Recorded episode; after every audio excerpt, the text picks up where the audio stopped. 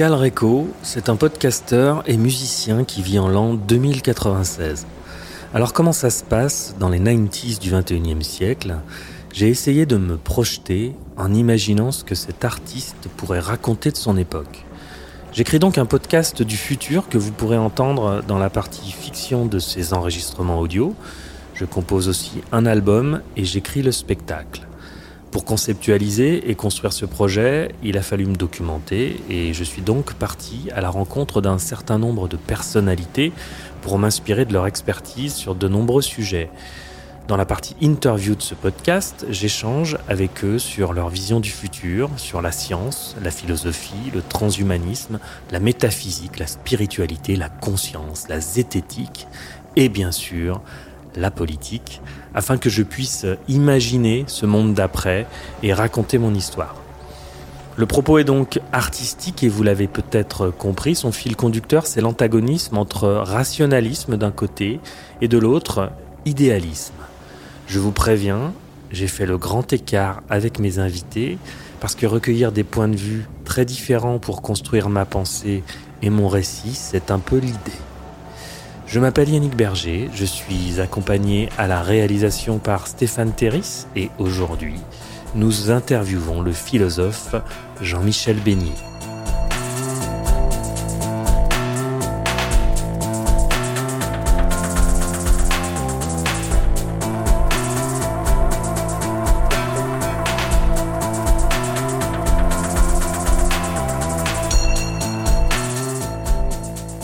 Jean-Michel Beignet est agrégé de philosophie et docteur en sciences politiques, professeur émérite de philosophie à l'université Paris-Sorbonne. Son travail porte sur l'impact philosophique et éthique de la technologie sur les pauvres mortels que nous sommes. On entre donc dans le dur directement avec ce premier épisode puisqu'on va parler de vision transhumaniste et du monde peu enviable que nous promettent Laurent Alexandre et Yuval Noah Harari. Jean-Michel Beignet nous dit euh, comment, lui, il s'est intéressé à la question. Écoutez, la question du transhumanisme, je l'ai découverte euh, dans les années 2005 à peu près. Hein. Euh, j'ai écrit mon premier livre sur la question en 2009. Hein. ça, s'intitulait Demain les post-humains. Pourquoi j'ai découvert ces questions-là? Euh, bah, Essentiellement parce que à l'époque, euh, j'enseignais à l'université de technologie de Compiègne. Dans cette université, on m'avait confié le développement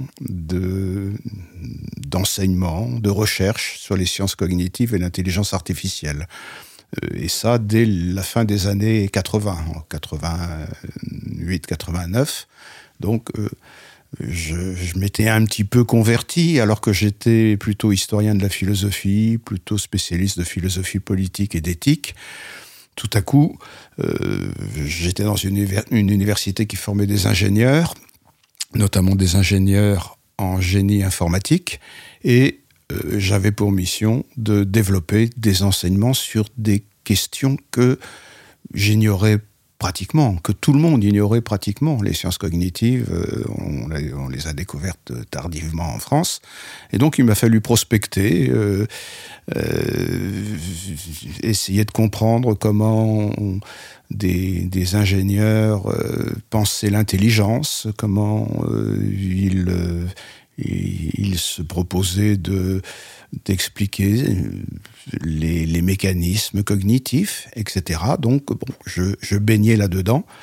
Hein, et euh, c'est au, cours de ces, travaux, notamment relatifs à la cybernétique, que bah, j'ai découvert des, des gens euh, autour des grandes technopoles, surtout américaines, hein, qui proclamaient que euh, les technosciences allaient sauver l'humanité, euh, que euh, l'intelligence artificielle allait s'étendre et prendre le pouvoir, etc. Donc, disons que la fantasmagorie du transhumanisme m'est apparue dans le droit fil de recherche qui était euh, sérieuse, qui se situait au, au, premier degré et qui concernait, encore une fois, la cognition, les neurosciences, l'intelligence artificielle.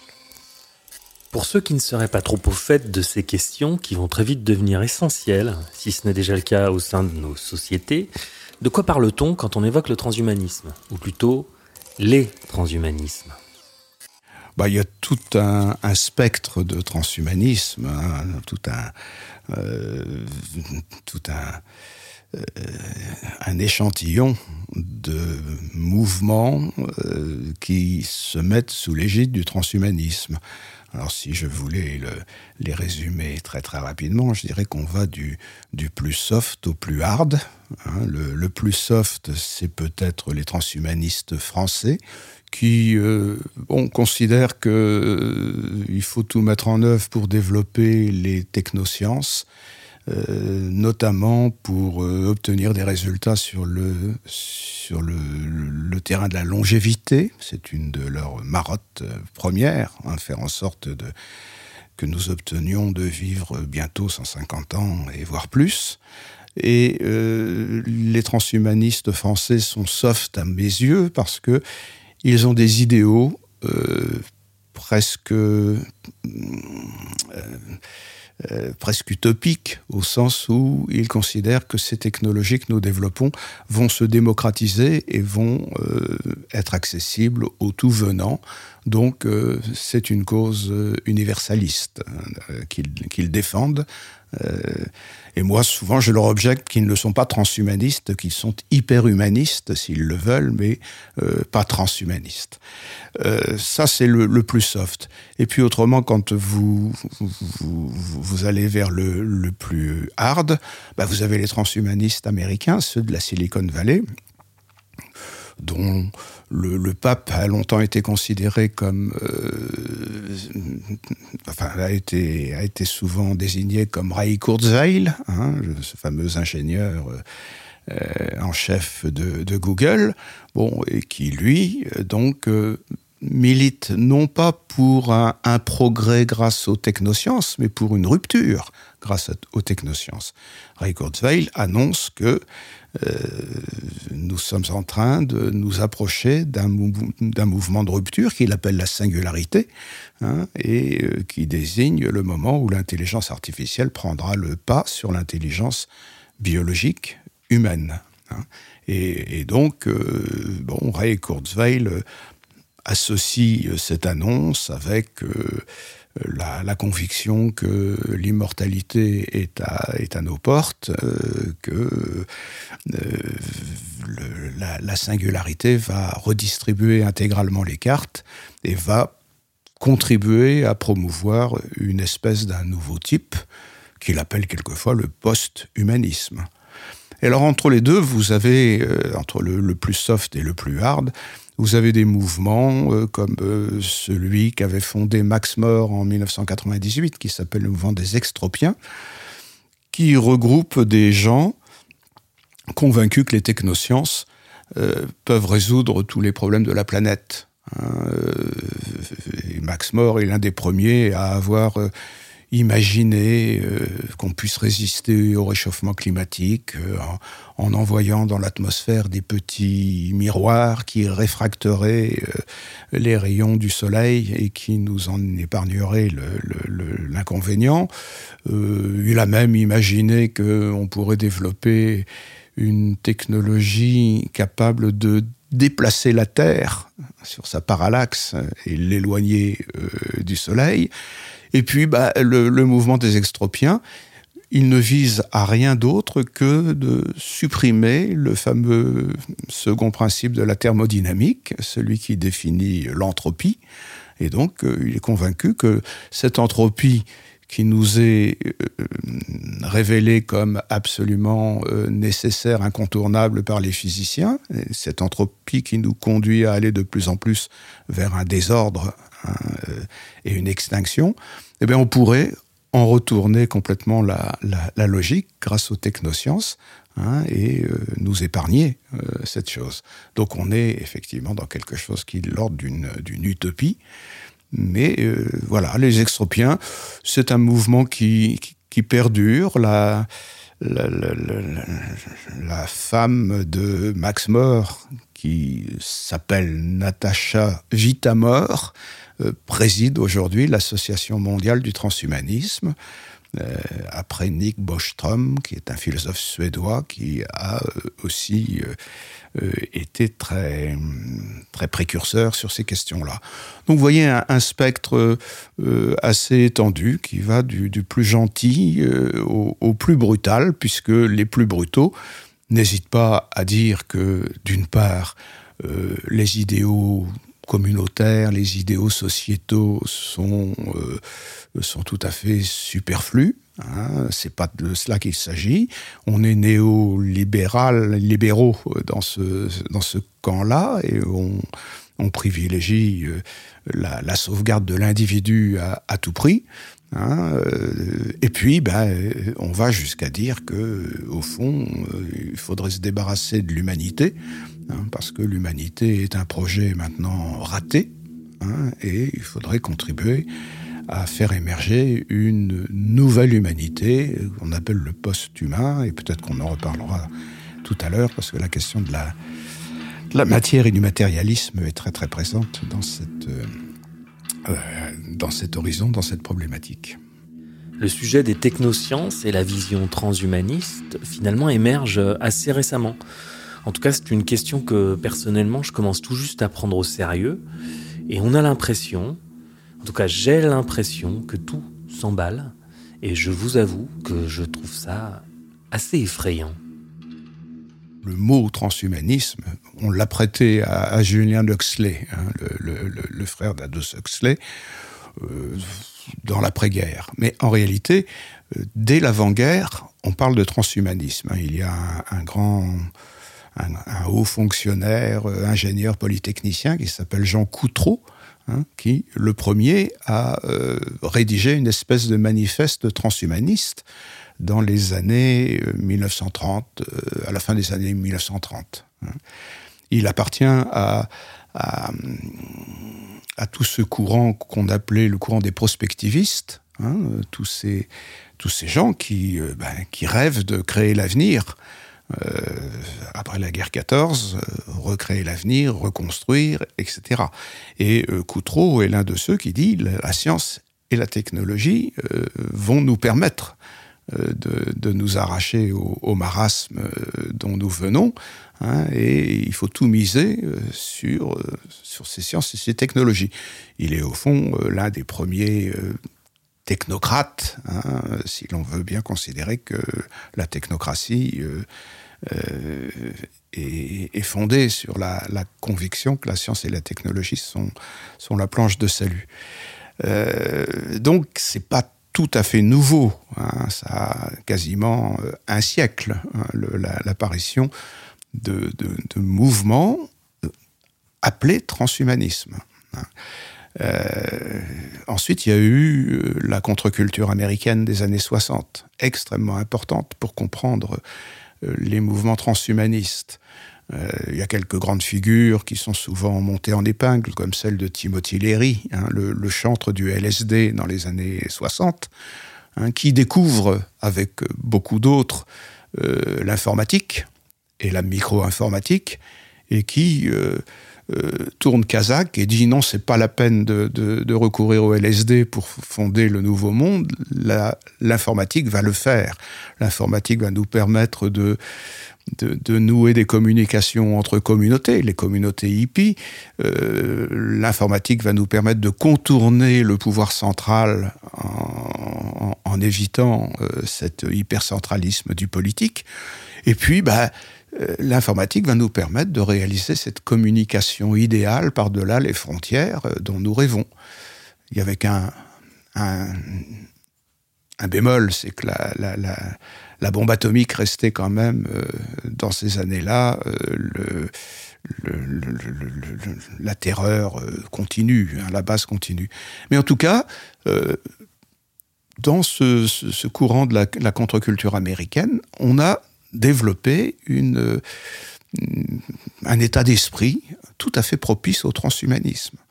Hein, quand j'ai travaillé sur la question, je me suis rendu compte que bon, non seulement les, Steve Jobs ou les Bill Gates étaient très très empreints de cette euh, contre-culture américaine, mais quelqu'un comme John Lennon était complètement là-dedans aussi. Hein.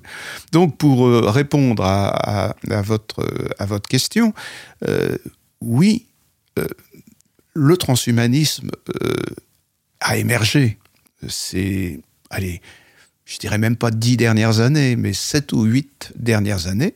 Mais euh, c'est quelque chose qui, euh, en, oui, en basse continue, euh, bon, existait depuis, depuis l'entre-deux-guerres. Hein. Donc, moi, j'ai été aussi extrêmement surpris de, de ces huit dernières années. Hein, parce que, bon, je vous le rappelais tout à l'heure, j'ai écrit mon, premier livre sur la question en 2009, euh, dans un contexte où tout ça apparaissait complètement fantaisiste, euh, appartenait à l'univers de la science-fiction, mais en aucune façon ne pouvait servir de programme politique ou ne pouvait servir même de, de, de, mobile euh, économico-industriel. Alors que c'est parti, Hein, et, aujourd'hui, euh, si vous interrogez dans la rue euh, des, gens, euh, ils associeront volontiers Elon Musk au transhumanisme, en disant voilà, c'est le nouveau prophète, hein, celui dans la main duquel les politiques viennent manger, hein, et celui qui, qui, tient des, des discours, bon, effectivement assez apocalyptiques, puisqu'il nous dit, bah, il faut aller coloniser Mars. On va le faire avec SpaceX. Et comment et pourquoi on va le faire? Ben On va le faire parce que la planète Terre s'est foutue. Hein, euh.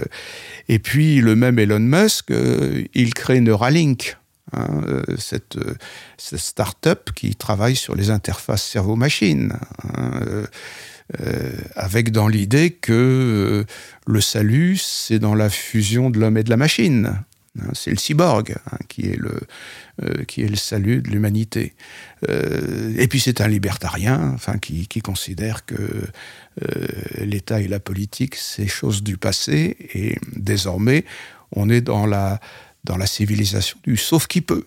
Hein, sauf qui peut. s'en tireront ceux qui sauront prendre le train des, sciences et des techniques. et Laurent Alexandre en France, il est sur cette base-là, euh, de manière un peu moins flamboyante, mais c'est à peu près ce qu'il dit. Il dit, ben voilà, euh, euh, soit vous montez dans le train de l'intelligence artificielle aujourd'hui, soit vous ne le faites pas. Si vous ne le faites pas, dans quelques années, vous ne serez plus qu'un chimpanzé du futur, comme il le dit, avec beaucoup d'élégance. Hein? Donc je suis d'accord avec vous, il y a quelque chose qui s'est décanté il y, a, assez peu de temps, et euh, la pénétration des thèmes transhumanistes dans l'esprit de nos contemporains est quelque chose de spectaculaire. Et bon, il faudrait, il faudrait réfléchir là-dessus, savoir où, se situe la vulnérabilité des gens qui tout à coup euh, euh, ne cherchent plus dans la politique ou dans la religion le salut, hein, mais dans des technologies brutales, inintelligente et euh, qui vise à, oui, à, nier euh, dans l'humain ce qu'il y a de plus précieux. Ça, on y reviendra peut-être. Elon Musk, libertarien, Laurent Alexandre, néolibéral, ils ont en commun d'être des purs matérialistes, c'est-à-dire que pour eux, l'être humain est une machine biologique et la conscience est produite par le cerveau. Mais en est-on sûr? Cette question n'est pas résolue et elle change tout. Et quand je dis tout, c'est vraiment tout. D'ailleurs, c'est la seule question qui mérite d'être posée et qu'on se pose depuis des millénaires. Et si on découvre finalement un jour que la matière émerge de la conscience, eh bien on change de paradigme, on change de monde, on change d'humanité, mais les matérialistes, eux, semblent avoir tranché. Alors là, vous ouvrez une, vanne qui est, énorme, parce qu'effectivement, euh, la question que vous, vous soulevez, c'est une question que, pour ma part, j'ai rencontrée très tôt lorsque je travaillais sur les sciences cognitives, euh, qui est la question que les, les, Américains appellent le mind-body problem, hein, la, question de la relation de l'esprit et, du corps, la question du statut de la conscience, la question de, savoir si euh, la conscience se réduit uniquement à du fonctionnement neuronal, etc. Est-ce que, bon, c'est des questions qui sont métaphysiques, euh, qu'un philosophe euh, a pour métier de, gérer, de traiter, d'examiner. Et puis, bah, avec les, les, cognitivistes, on a affaire à, des gens qui pensent que tout ça est, est résolu. Hein, on, on, accède à la, conscience par le cerveau, parce qu'il n'y a que cela. Les, transcendances, euh, les spiritualités euh, sont complètement obsolescentes et, encombrantes. Hein. Euh, alors, le corps est une machine biologique. Bon, ça, c'est une vieille lune. Hein. dès l'époque de Descartes, on en est convaincu que le, corps est une, machine. Hein. Mais Descartes maintenait quand même la présence de l'âme dans le corps, hein, et le dualisme était, était la pensée maîtresse. Bon, et c'est avec ça qu'on en a fini euh, dans les, qu'on a cherché à en finir dans les années 1980. Vous vous souvenez peut-être que l'homme neuronal de, Jean-Pierre Changeux avait été consacré le livre de l'année en 1986. Et l'homme neuronal de Changeux, c'était un livre pour euh, décréter que désormais les sciences nous débarrassaient de l'esprit. Euh, les, premières pages du livre L'homme neuronal sont consacrées à évoquer un débat que le neurobiologiste Jean-Pierre Changeux avait avec euh, le, gendre de, Jacques Lacan, hein, tout à coup j'oublie le, nom, mais peu importe, euh, qui euh, bon, occupait la position de, la psychanalyse face à la, neurobiologie. Hein. mais euh, Jean-Pierre Changeux, donc, affirmait on peut maintenant se passer complètement de l'hypothèse de l'esprit. Hein. L'homme est intégralement neuronal. Bon, là, ça avait fait un, Je me souviens que je crois que Bernard Pivot avait dû inviter Jean-Pierre Changeux, ça avait créé euh, tout un débat.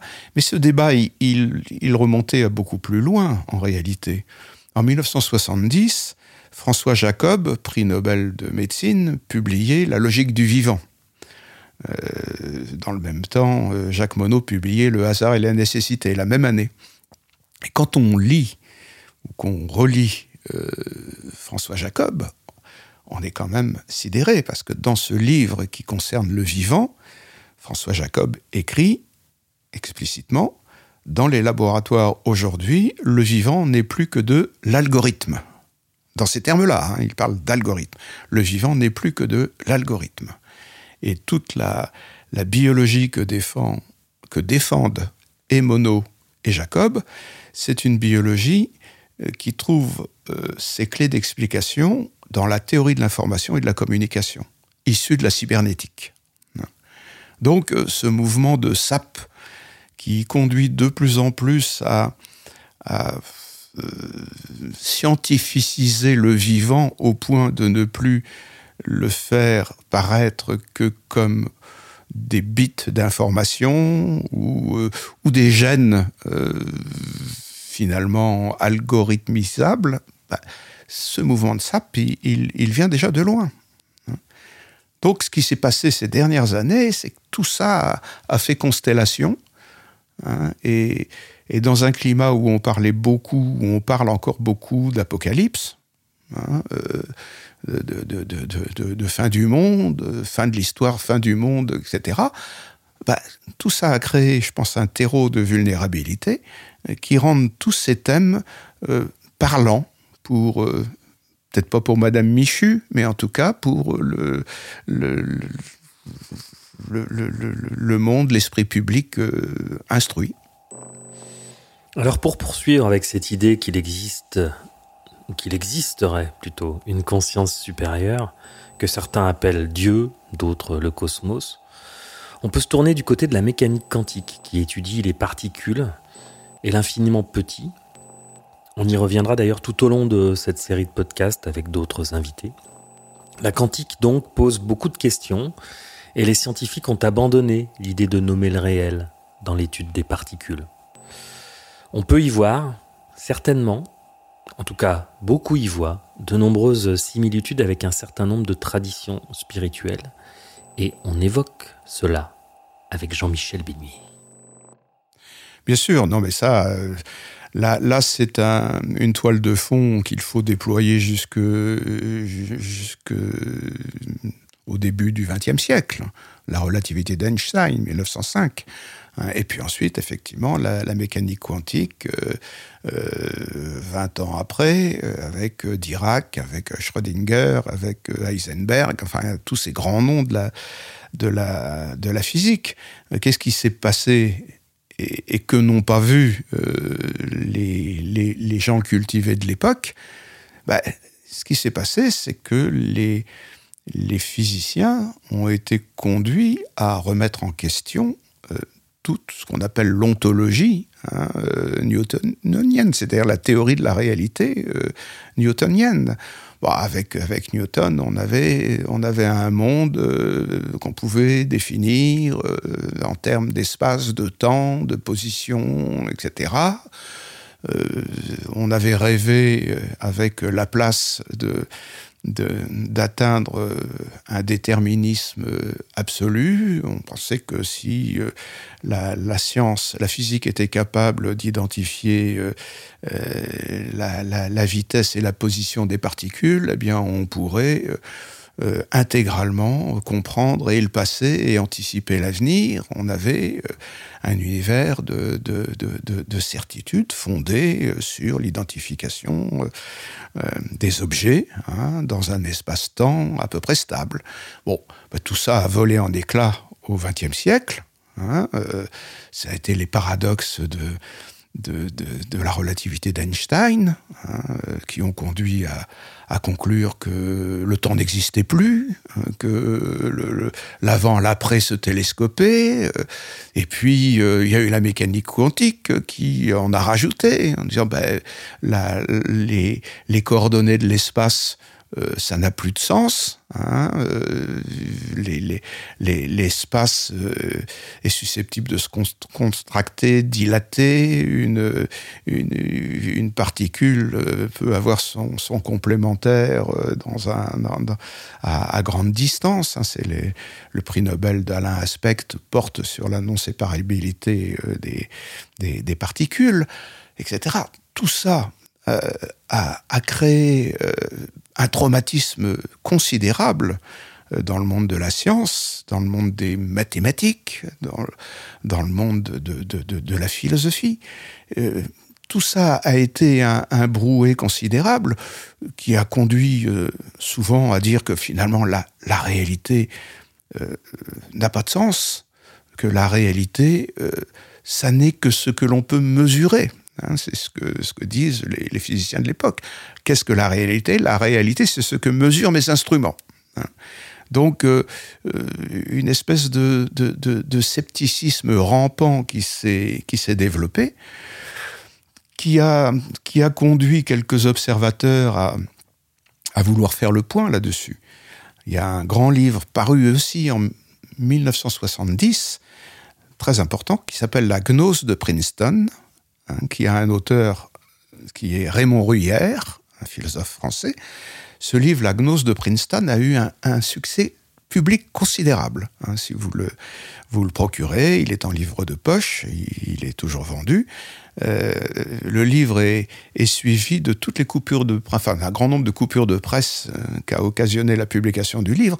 Et le livre a été euh, recensé dans Elle, dans le Figaro, dans, dans l'Express, etc.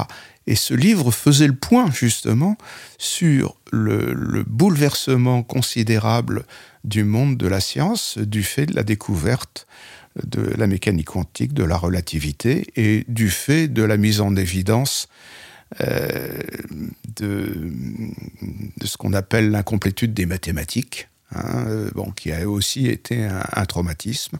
Et dans ce livre, Raymond Ruyère bah, en appelle à, à, la complémentarité des sciences et euh, des spiritualités, notamment des spiritualités orientales, hein, euh, en disant qu'au fond, euh, ce qu'on a découvert dans le monde de la science, c'est ce que les bouddhistes revendiquent depuis longtemps, à savoir l'idée que le monde est dans une impermanence continue, que le monde est défini par des interconnexions et que l'individu est, est, vide, n'existe pas. Hein. Donc cette espèce de représentation euh, euh, spirituelle, religieuse hein, euh, du monde oriental est venue apporter son, crédit pour dire mais la science telle qu'elle se développe, elle est dans cette configuration. Hein, et on se fait fort à ce moment-là de rappeler que Einstein lui-même disait que la science euh, devait contribuer, euh, à ses yeux, à restaurer une religion cosmique. Alors, mon raccourci à moi est le suivant. Le néolibéralisme est ultra-matérialiste, scientiste et technocratique, parce qu'il nie la dimension spirituelle de l'être humain. La matière produit la conscience, c'est le postulat, ce qui me fait dire que le transhumanisme est le summum du matérialisme. Mais quand la sémantique s'en mêle...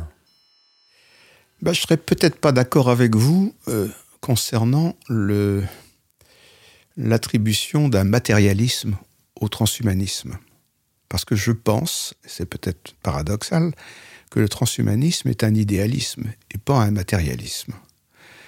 Euh, je, le dirais de manière raccourcie, euh, de la manière suivante.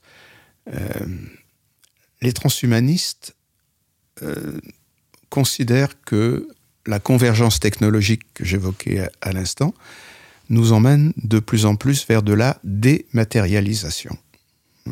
Toutes les sciences et les techniques convergent vers toujours plus de dématérialisation cette dématérialisation, elle culminera lorsque nous aurons réalisé euh, ce qu'ils appellent la pensée intégrale, le jour où euh, votre smartphone quittera votre poche pour devenir un implant euh, intracérébral. Hein. Et puis cette dématérialisation, elle culminera aussi lorsque on se révélera peut-être capable de modéliser intégralement un cerveau euh, qu'on pourra implémenter sur euh, une puce ou dans le cyberespace. Ce qui est l'une des versions de l'immortalité qu'il euh, prospecte, ce qu'il s'appelle le mind uploading, le téléchargement du, cerveau. Donc ça, ce sont autant d'indices de cet immatérialisme qui les caractérise. Et puis d'une manière générale, les transhumanistes, ils veulent en finir avec le corps. Ils veulent en finir avec le corps. Non seulement avec la matière, mais avec le corps. Et ça, c'est l'indice même d'un idéalisme. Dans toute la tradition euh, philosophique, euh, l'idéalisme, c'est cette volonté de, nier le corps ou de le secondariser et de, privilégier l'esprit, privilégier l'âme. Euh, lorsque j'évoquais Elon Musk à, l'instant, avec euh, sa, société Neuralink, il rêve de quoi? Il rêve que l'esprit, enfin le cerveau, puisse produire de la réalité. Hein. Euh, l'interface cerveau-machine servirait à ça. Hein. Je pense et rien que par la pensée, je produis quelque chose. Donc, c'est très bien pour un tétraplégique, mais ça pourrait être bien aussi pour nous, pour vous, pour moi. Hein. et, ça, les, philosophes, ils, savent appelle, comment on appelait ça. On appelait ça l'argument ontologique. L'argument ontologique, c'était l'idée que du simple concept, on peut produire de la réalité. Et le philosophe Kant euh, a, développé toute une critique pour dire que non, c'est pas si simple que cela, que la réalité, ça résiste. Eh bien, les transhumanistes, ils sont dans cette, dans cette configuration éminemment métaphysique et idéaliste, consistant à dire que avec de la simple pensée, on devrait pouvoir produire de la réalité. Donc vous voyez pourquoi je, suis aux antipodes de considérer qu'il y a un matérialisme chez les transhumanistes. Il y a une volonté d'en finir avec le matérialisme pour faire advenir cet idéalisme absolu. Je voulais l'éclairage de Jean-Michel Beignet sur ce point. J'associe aussi ce matérialisme au côté yang. Vous savez, le yin et le yang des taoïstes. Et le yang, c'est le tangible, le rationnel, le concret, l'action, le masculin. Le yin, c'est le féminin, l'intuitif, le passif, l'impalpable. Et du coup, pour moi, dans cette euh, perspective transhumaniste, le féminin est nié. Et j'ai bien l'impression que capitalisme, patriarcat et transhumanisme sont intimement liés. Je pense par exemple au futurisme italien, Marinetti. Hein, dans les années 1920, euh, Marinetti euh, rédige un manifeste futuriste qui a eu sans doute une influence sur les, les transhumanistes instruits. Quand ils sont instruits, ils connaissent le futurisme italien. Et le futurisme italien euh, de Marinetti, c'était l'idée que grâce à l'acier, on allait pouvoir se passer de plus en plus de la fragilité corporelle humaine. On allait créer l'homme d'acier. Et ce que dit Marinetti dans son manifeste, c'est que grâce aux technologies euh, issues de l'acier, de la sidérurgie à l'époque, on allait pouvoir en finir avec la nature et en finir avec la femme. Parce que la femme, c'est la nature en nous. C'est la passivité, c'est ce qui nous est donné. Hein. c'est ce qui nous est donné. La femme transmet en nous la nature. Et la technologie vise à supprimer cette passivité pour faire advenir l'activité, hein, l'activité intégrale. Hein, là, on retrouve encore une fois euh, la, volonté d'en finir avec le, corps, d'en finir avec la corporéité, en finir avec la passivité, en finir avec la vulnérabilité, pour faire advenir un, pouvoir absolu, la puissance. Euh, ben, cette idée de, Marinetti, elle, se retrouve effectivement aujourd'hui chez les transhumanistes, hein, qui, qui, sont euh, euh, résolument hostiles à, tout ce qui est l'indice en nous de cette passivité fondamentale. Oui, alors libéralisme, individualisme, virilisme, économicisme, transhumanisme sont les ismes qui relient nos démocratie progressiste. Euh, philosophe Derrida parlerait de phallocentrisme pour dire que nous sommes une société qui reste euh, phallocentrique hein, euh, en, adulant la technologie. Hein, euh, oui, ça je crois qu'incontestablement, on peut trouver euh, le, patriarcat, le machisme fondamental des, sociétés qui hypertrophient la volonté de maîtrise. C'est la volonté de maîtrise, la volonté même d'emprise que, permettent les, sciences et les technologies. Hein, oui, oui, là, vous, avez raison, incontestablement. Euh, la, pensée adverse aujourd'hui du, transhumanisme, c'est euh, euh, l'éthique du care, du soin, c'est l'éthique de la vulnérabilité que représentent des, philosophes comme Corinne Pelluchon aujourd'hui. Enfin, c'est effectivement tout ce, tout ce courant hein, qui cherche à réhabiliter la, vulnérabilité. Moi, je fais partie effectivement de, ces gens-là. Je considère que la, vulnérabilité et la mort sont, extrêmement précieux à, l'humanité, enfin, précieuses à l'humanité, et que euh, la vulnérabilité, c'est la condition même de la solidarité euh, intragénérique. Enfin, et bien sûr, l'éthique de la vulnérabilité est pour moi la, la réponse à opposer euh, au délire transhumaniste qui, euh, euh, qui, qui magnifie la toute-puissance. Moi, je suis mort. Je suis mort à 18 mois. Je me rappelle, c'était en Bretagne. un trou d'eau dans les rochers et je me suis noyé. J'ai un souvenir très très clair de cet instant. Je me vois les bras en croix, flottant dans l'eau boueuse, ma mère pétrifiée euh, au-dessus de moi et mon sauveur qui tentait de me sortir de l'eau sans mouiller son appareil photo. Je suis mort peut-être quelques instants et cela me suit depuis. Il n'y a pas un jour, pas un, où je ne pense pas à la finitude, sans tristesse, sans peur, mais j'y pense. Je me dis que cette relation que je avec ma propre fin depuis l'âge de 18 mois m'a aidé à toujours privilégier le sens dans ma vie. J'ai le sentiment que le rapport que nous avons à la finitude est essentiel pour bien vivre et trouver du sens. Évidemment, les transhumanistes, eux, sont tétanisés à l'idée de leur propre mort. Ils veulent réparer ce qu'ils imaginent être une injustice tant de génie qui partirait en poussière, c'est insupportable. Mais la toute-puissance n'est pas atteignable. Cette hubris, cette vision sont dangereuses et confèrent un délire malsain produit par des esprits pas très clairs. N'oublie jamais que tu vas mourir.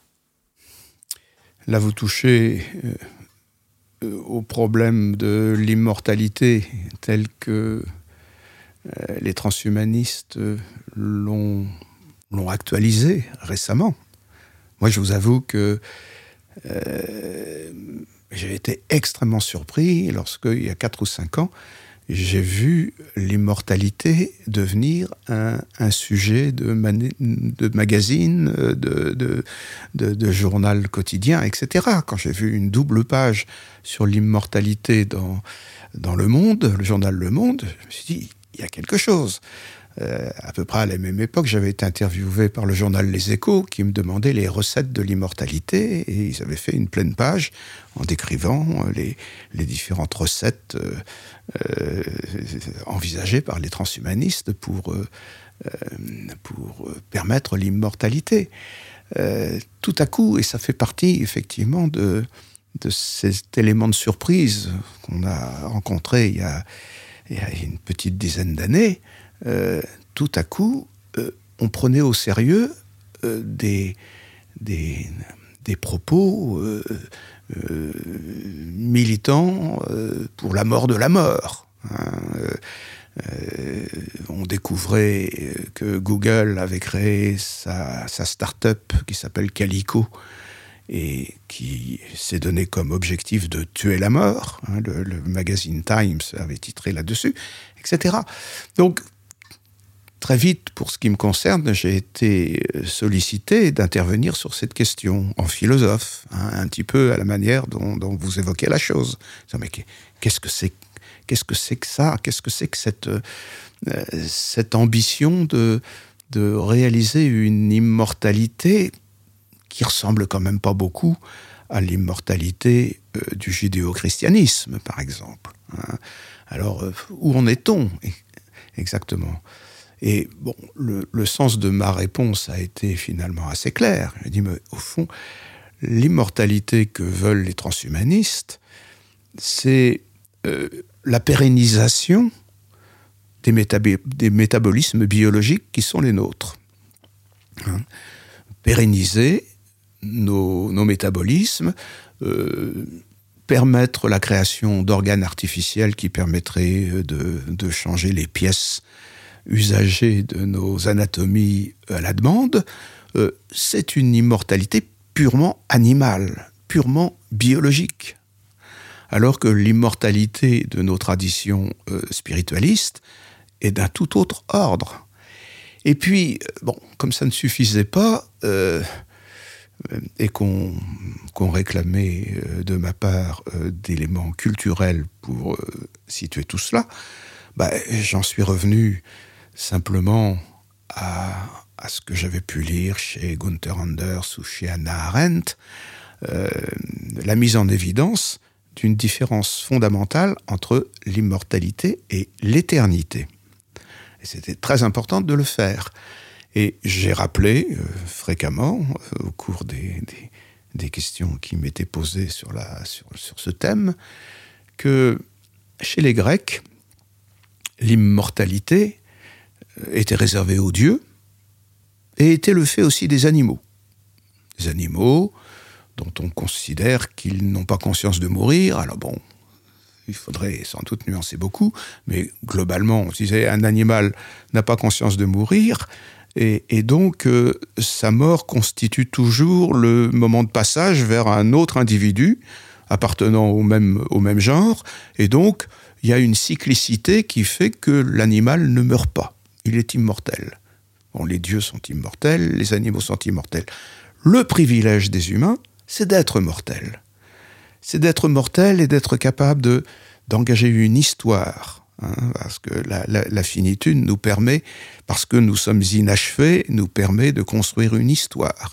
Hein, et euh, cette, euh, cette mortalité euh, est une force, d'une certaine manière. Et, et du coup, cette mortalité nous permet de viser l'éternité. Qu'est-ce que c'est l'éternité pour un grec?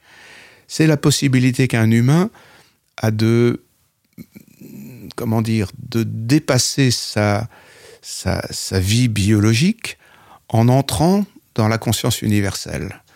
Les grands les grands gestes, les grandes actions, le, les grandes paroles, les œuvres nous, nous, permettent l'éternité. L'éternité, elle est de cet ordre-là. Elle n'est pas du tout de l'ordre du, du, biologique ou du divin, euh, de, de, de, l'immortalité euh, telle que l'envisageaient les Grecs. Donc, voilà, donc c'était une manière de répondre et une manière en même temps d'objecter aux transhumanistes que leur représentation de l'humain était décidément euh, extrêmement animale, extrêmement biologique, nous faisait perdre complètement la dimension symbolique, symbolique qui, caractérise l'humanité, qui caractérise la vocation à la culture, hein, qui est la nôtre. Et du coup, on peut très bien défendre la mort, hein, souligner que la mort est sans doute ce qu'il y a de plus précieux dans l'humain. Euh, on n'aurait pas de Mozart, on n'aurait pas de Beethoven, on n'aurait pas de, d'Ulysse, on n'aurait pas de tout, ce qui, tout ce dont nous sommes légitimement fiers en tant qu'humains euh, est permis par la mort. Hein. Et les transhumanistes euh, écrasent volontiers tout cela. Lorsque j'en ai parlé à Laurent Alexandre dans ces termes-là, il m'a dit en gros, mais qu'est-ce que tu nous embêtes avec euh, avec euh, Proust, avec etc. Grâce à l'intelligence artificielle, on va pouvoir produire des, des Proust en pagaille, on va pouvoir produire de la musique euh, de Bach en pagaille. Donc, qu'est-ce que, tu nous embêtes hein? Ben, ça, donne toute la mesure de cette espèce d'indifférence à la dimension symbolique euh, à laquelle moi je suis tellement attaché. Donc voilà. Mais voilà, je crois que la question de la mort est elle doit recevoir un peu comme vous le dites, depuis, depuis le stoïcisme, depuis Montaigne, depuis enfin toutes ces, ces grandes pensées qui euh, euh, nous invitent non pas à être obsédés par la mort, mais à être en paix avec la mort, en l'apprivoisant, hein, en y pensant éventuellement tous les jours, mais pas, euh, pas de, de, de, telle sorte que ça nous abatte et que ça diminue notre pouvoir de, de vie. Hein, mais parce que, précisément, la, mort fait partie de la vie et, la vie n'aurait pas de sens si elle était illimitée. Dans cet horizon transhumaniste, si tant est qu'on puisse l'imaginer enviable, qui aurait droit à une existence plus longue ou à des organes de rechange? Le plan ne serait-il pas plutôt une minorité augmentée, une majorité diminuée, la minorité qui met le monde au service de sa jouissance Bah oui, bien entendu. Enfin, ça, les, transhumanistes ne le nient même pas, euh, sauf les transhumanistes français peut-être, mais les, transhumanistes ne le nient pas. On est dans une humanité à, deux vitesses, hein. on est dans une humanité qui est clivée et, qui, le, restera. Hein. Euh, euh, il est évident que les bénéfices des, des technologies euh, d'immortalité euh, sont sont réservés à, l'élite, au petit nombre. Hein. Il y avait un très beau film qui s'appelait Intergalactica, je crois, un film de science-fiction qui racontait très très bien ça, où l'exode ou l'exil vers, Mars était réservé effectivement au, Happy Few. Hein. Oui, ça c'est quelque chose qui est cyniquement euh, approuvé euh, par euh, tous les transhumanistes. et, l'idée que la, politique soit une chose du passé tient également à cela. C'est le triomphe d'un individualisme radical hein, et de, oui, d'un marché hein, qui sélectionne les meilleurs. Donc on est dans cette euh, configuration très très très très brutale. Hein. Je parlais tout à l'heure de, la, de la, civilisation du sauf qui peut, mais c'est un petit peu cela. Les, les, transhumanistes les plus fanatiques le, disent à peu près dans ces termes-là. Hein. Euh, euh, je, me souviens toujours de, de la, réponse qu'avait faite Natacha Vitamor, donc la, femme de Max euh, à une question qui lui était posée de, cet ordre-là et qui avait répondu à peu près ceci. Elle lui dit, mais quand dans, un avion, il y a une perturbation, hein, euh, le, masque qui, tombe et que vous allez vous appliquer sur le visage, c'est... On vous dit, commencez par vous appliquer le masque sur le visage. Hein, et, quand vous serez euh, en, sécurité, vous pourrez éventuellement vous occuper de, vos voisins, euh, de, vos, enfants, etc. Mais euh, d'abord, c'est vous. c'est bien entendu vous. Hein, bon, c'était une manière de dire les choses un peu soft, mais de manière brutale, c'est ce qui importe, c'est votre sauvegarde individuelle. Si le, bénéfice euh, peut rejaillir sur d'autres, tant mieux, mais c'est pas ce que vous cherchez. Je relaye ici une question de mon collègue et néanmoins ami, Stéphane, qui m'accompagne à la technique sur les interviews. Elle concerne l'eugénisme. L'eugénisme, qui est une des bases politiques officielles du Troisième Reich, ou comment sélectionner le patrimoine génétique des générations futures avec des petits dispositifs sympathiques hein, comme euh, l'euthanasie des enfants handicapés, les stérilisations forcées, etc. Alors dans le transhumanisme, le génisme a pour but de modifier les gènes de votre futur enfant grâce à la technologie. Et cela pose évidemment des questions, questions éthiques, mais aussi des questions scientifiques, parce qu'il existe euh, notamment un phénomène qu'on appelle la pléiotropie antagoniste, qui caractérise le fait que la modification d'un gène en vue d'une amélioration induit un effet qu'on ne maîtrise pas puisque cette modification aura de l'effet sur plusieurs fonctions qu'on ne semble pas pouvoir déterminer à l'avance. Ça, c'était la définition Wikipédia. En gros, vous pouvez modifier euh, votre enfant pour qu'il soit bon en maths, mais du coup, il sera peut-être aveugle d'un œil ou sourd d'une oreille ou des deux. Bref. Et puis ça pose aussi euh, euh, des questions, euh, notamment, ça risque de faire un paquet de mécontents hein, qui vont faire des procès à leurs géniteurs et foutre le bazar. Mhm. Bah oui, on est, on est invité à ne pas y aller. Maintenant, est-ce qu'on a les moyens de, de résister hein, de résister parce que bon là ce que vous évoquez le, le, génisme c'est un c'est un terrain d'analyse tout à fait euh, essentiel et qui n'est pas du tout irréaliste, parce que cet eugénisme, euh, on a les moyens complets de le, pratiquer. On a des instruments comme CRISPR-Cas9, enfin des, des, outils euh, génétiques qui, permettent tout cela. Hein, et, la question que vous soulevez de de l'enfant qui pourrait euh, incriminer ses parents, euh, de l'avoir fait de telle ou telle manière, euh, etc., de l'avoir fabriqué et de l'avoir instrumentalisé. C'est des questions qui se sont déjà posées. Vous vous souvenez peut-être de l'arrêt Perruche, hein, où un, garçon handicapé, hein, qui avait intenté un, procès à ses parents pour l'avoir fait naître. Hein, et ça avait défrayé vraiment la chronique et bon, les, les, les, gens. Hein, et l'arrêt Perruche est resté dans les, annales juridiques comme une,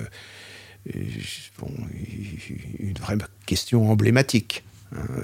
Euh, toute intervention sur le génome que l'on produit euh, est une intervention qui est euh, irréversible pour la, lignée génétique. Hein. Donc, de quel droit des, parents, des adultes,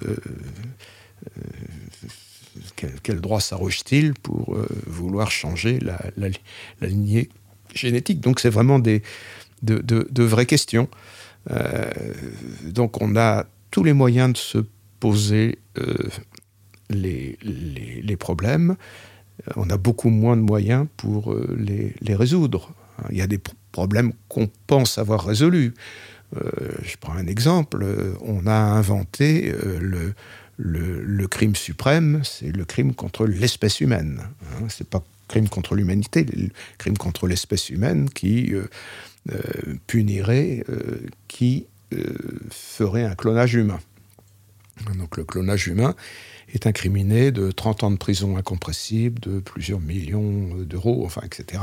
Donc, et le, monde entier a, accepté, hein, donc sans qu'il y ait un, un, droit international bien bien fort. Néanmoins, sur cette question-là, tout le monde s'est accordé. Cela étant, euh, vous savez, on sait très bien qu'il y aura des clonages humains, hein, que ce sera, que ce sera, ça sera fait. Euh, si ça n'a pas déjà été fait, je ne pense pas que ça l'ait été, mais enfin, euh, on sait très bien que c'est un peu un baroud d'honneur. Hein. c'est ça le, le, problème de l'humanité aujourd'hui, c'est qu'elle vit beaucoup sur le mode du baroud d'honneur. mais au fond, c'est le propre du vivant de vivre sur le mode du baroud d'honneur. On, sait très bien que l'aventure humaine, ça se termine mal.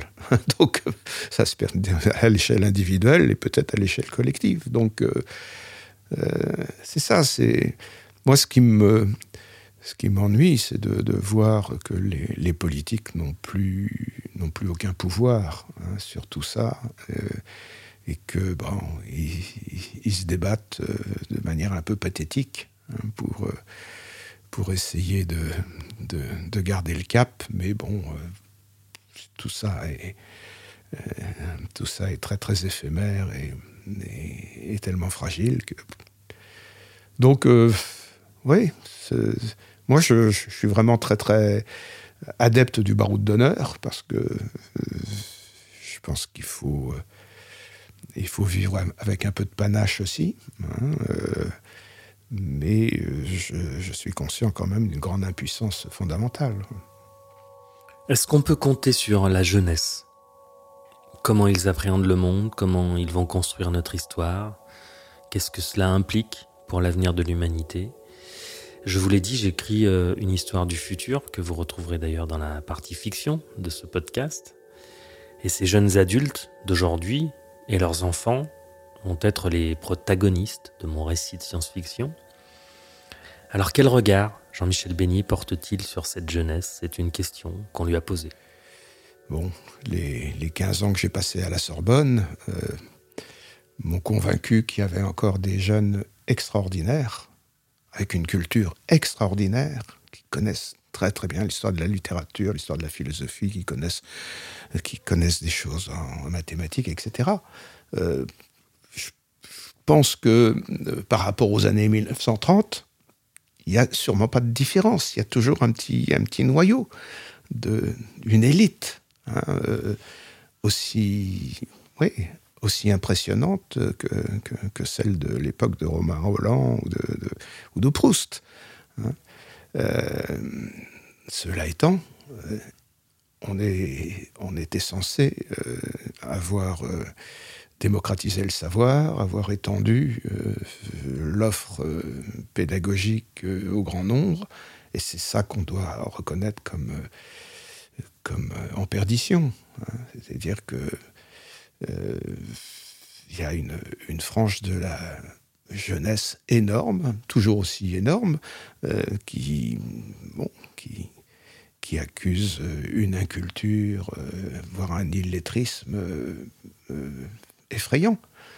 Hein, effrayant et en même temps très très frustrant parce que cette jeunesse que vous évoquez, c'est une jeunesse qui pourrait être demandeuse, hein, qui, bon, qu'on pourrait euh, attirer avec, euh, avec les savoirs les plus, les plus techniques, les plus complexes. Hein.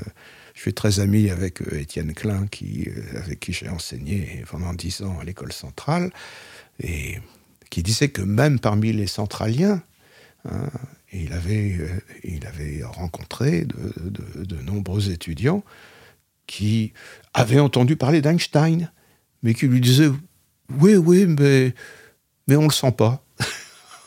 on le sent pas. C'est l'anecdote qu'il racontait. Quoi. Il avait fait un exposé sur, euh, sur l'espace et le temps chez Einstein. Il dit oui, oui, non, mais bon. Un élève était intervenu. Non, moi, je le sens pas. et c'est ça qui est, qui est caractéristique aussi de cette jeunesse qui a été élevée à la consommation, au consumérisme, et qui euh, bon, euh, cède aux, offres hein, et, qui, qui, fait son, son marché euh, parmi telle ou telle chose et qui déserte souvent les, efforts qu'on exigeait dans, dans les, le système éducatif plus traditionnel où bon, il, y avait des, il y avait des incontournables il y avait des, des modalités de pression. Donc, oui, c'est pas de désespérance absolue à l'égard de cette jeunesse. Il y a une jeunesse qui est encore extrêmement combative et qui, qui nous étonnera et qui fera plein plein de choses. Euh, mais euh, désespoir concernant le grand nombre hein, qui, qui, va céder de plus en plus euh, au vertige du virtuel hein, de, de, de, toutes les manières. Et céder au vertige du virtuel, c'est souvent céder euh, au sentiment qu'il n'y a pas de différence entre le possible et le réel. Hein, c'est ça le, virtuel, la culture du virtuel. Ne plus, ne plus percevoir la limite entre le possible et le réel. Ne plus sentir la résistance qui nous invite à grandir. Hein, la, résistance, c'est ce qui nous permet de grandir. Hein, la matière nous permet de, grandir. Si on dilue la matière, si on, si on supprime la, passivité, la corporéité, bah, on est dans, dans le, dans, dans, dans l'indistinct. Et c'est ça qui est le plus préoccupant, évidemment.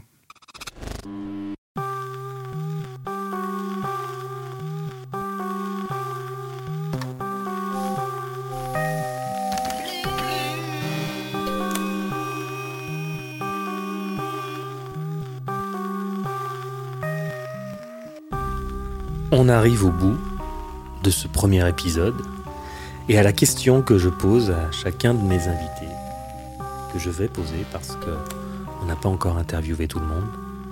Et donc chacun y répond à sa manière. Certains se mouillent plus que d'autres. Certains sont optimistes, d'autres moins. En tout cas, ils me donnent des clés pour penser mon histoire et c'est bien pratique.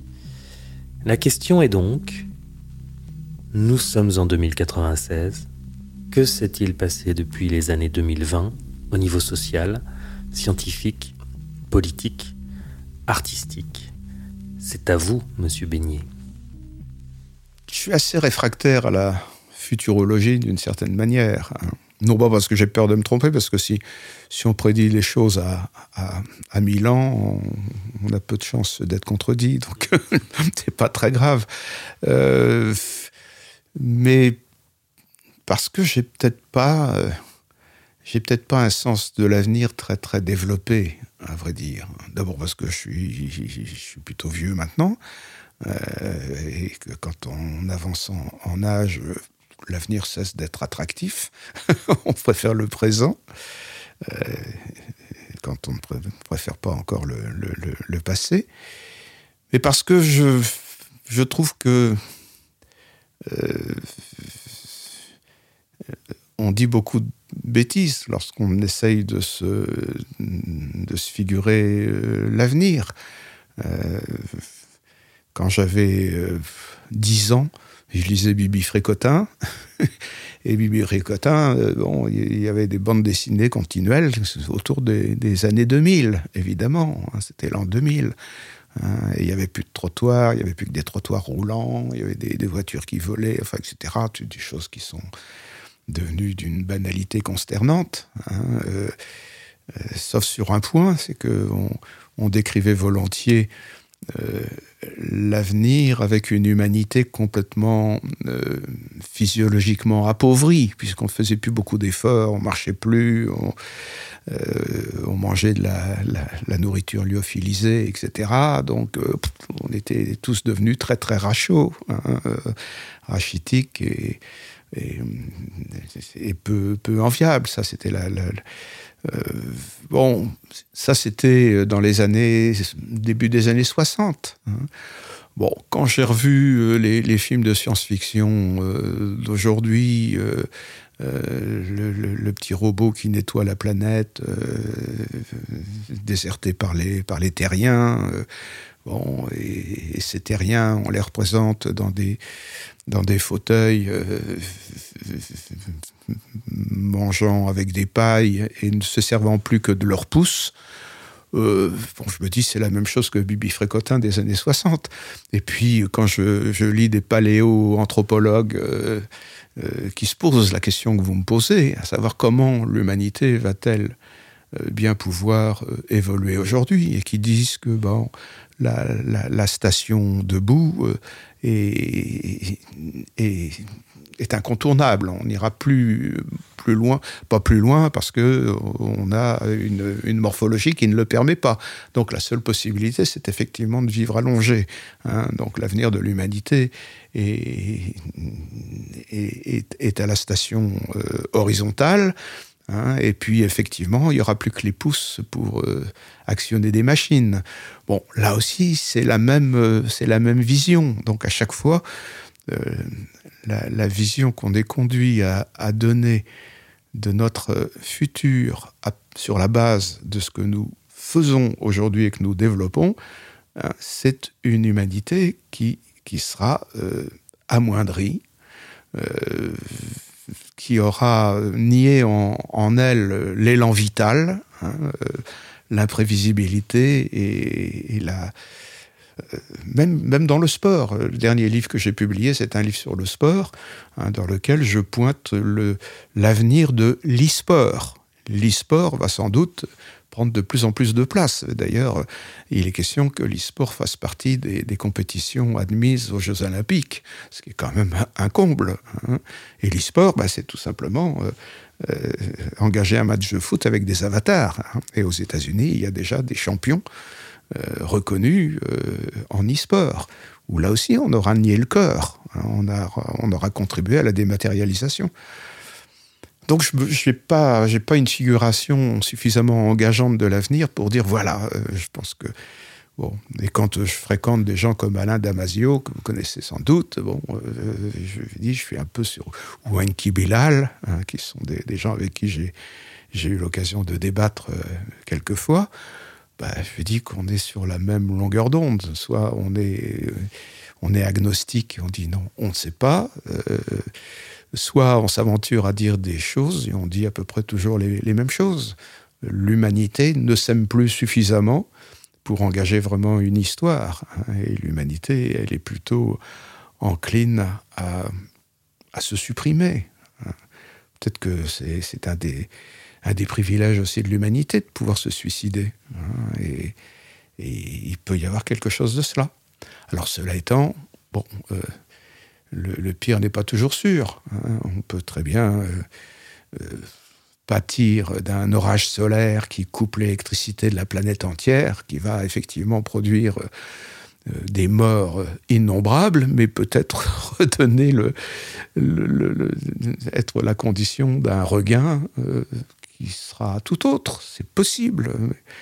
Et puis on peut quelquefois miser aussi sur, sur la sagesse des, des peuples et se dire que les appels à la sobriété technologique qu'on entend euh, proclamer ça et là, les appels à la décroissance, euh, ces, toutes ces choses vont peut-être euh, bon, courber le bâton dans l'autre sens. J'y crois pas vraiment, mais euh, après tout, euh, je suis très très optimiste quand je vois des, des jeunes euh, créer des paillasses, des tiers-lieux, des cantines, des, des Fab Labs, hein, où, ils font des, choses qui empruntent aussi au savoir scientifique et technologique, mais qui le font dans un, dans un esprit d'émancipation et pas dans un esprit de profit. Euh, et avec une, aversion pour le capitalisme qui, qui me réjouit, puisque c'est la réplique de, ma jeunesse 68 arde, et donc euh, tant mieux.